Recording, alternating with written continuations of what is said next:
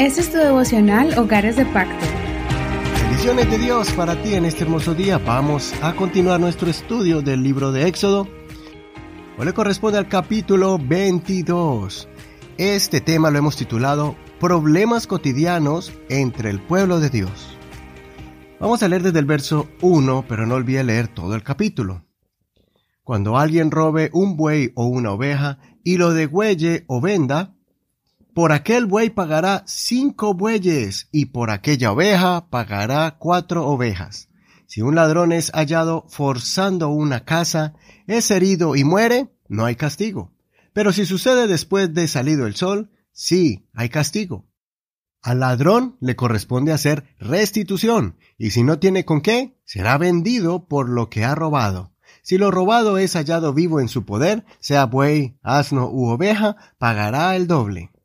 Cuando alguien deje pastar su ganado en un campo o una viña y permita que su ganado pase a otro campo, pagará con lo mejor de su propio campo y con lo mejor de su viña. Cuando un fuego se extienda y haya espinos y sean destruidas las gavillas, la mies o un campo, el que prendió el fuego sin falta pagará el daño del incendio.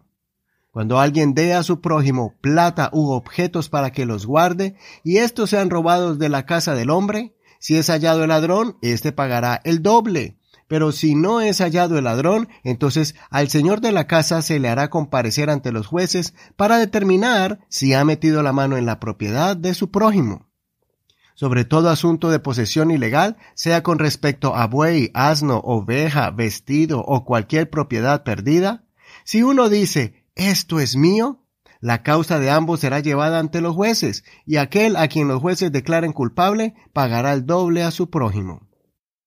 Cuando alguien entregue a su prójimo un asno, un buey, una oveja o cualquier otro animal para que lo guarde, y se muera o se lastime, o sea robado sin que nadie lo vea, tendrá lugar entre ambos un juramento ante el Señor de que no ha metido la mano en la propiedad de su prójimo. El dueño aceptará su testimonio y el otro no hará restitución.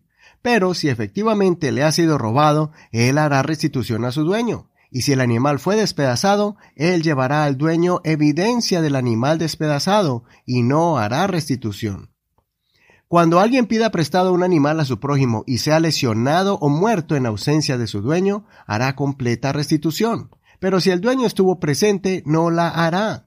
Si el animal era alquilado, los daños están incluidos en el alquiler. Cuando alguien seduzca a una mujer virgen no desposada y se acueste con ella, deberá pagar el precio matrimonial por ella y la tomará por mujer. Pero si el padre de ella rehúsa dársela, a pesar de ello, él pagará en dinero el precio matrimonial. Hasta aquí la lectura de hoy. No olvides leer el capítulo completo para que aprenda más sobre estas leyes antiguas. Continuemos entonces en este capítulo y en los que vienen leyendo las leyes antiguas de Israel. Como miramos ayer, muchas leyes fueron establecidas para la buena convivencia y trato justo entre la persona y su prójimo. Es interesante cómo la ley detalla los ejemplos de problemas que el pueblo iba a enfrentarse. Algunas leyes especifican el castigo para los ladrones, otros para los animales de carga que lastimen a alguien o si se pierde un objeto de valor prestado al vecino.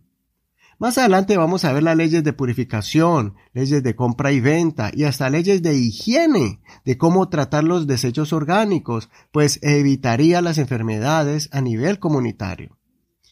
Al Señor no se le pierde ningún detalle y por eso en este capítulo está capacitando a su pueblo para que se prepare ante los eventuales problemas que iban a enfrentar como comunidad.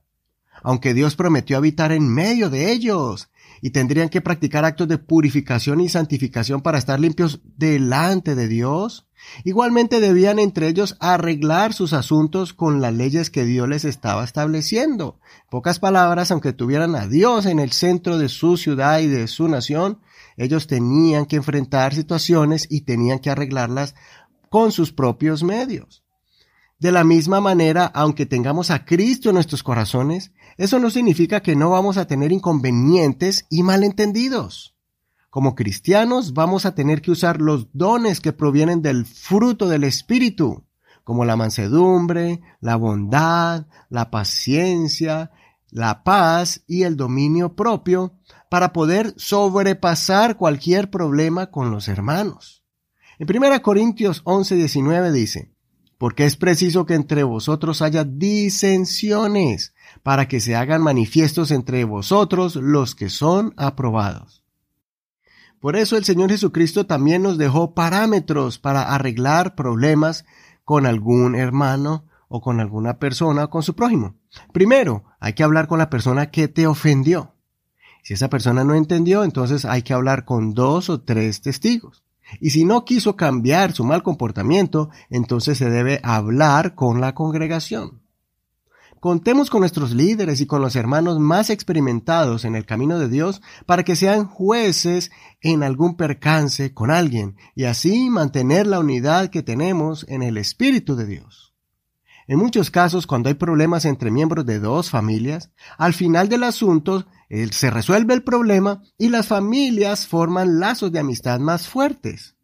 No olvidemos la principal ley que el Señor nos dio para que podamos sobrepasar todo malentendido entre nosotros. Lo podemos leer en Juan capítulo 13, verso 34.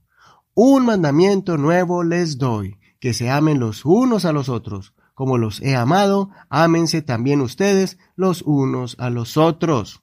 Hay que demostrar el amor de Dios, el amor de Cristo con nuestros hermanos, aun cuando estemos teniendo algún inconveniente.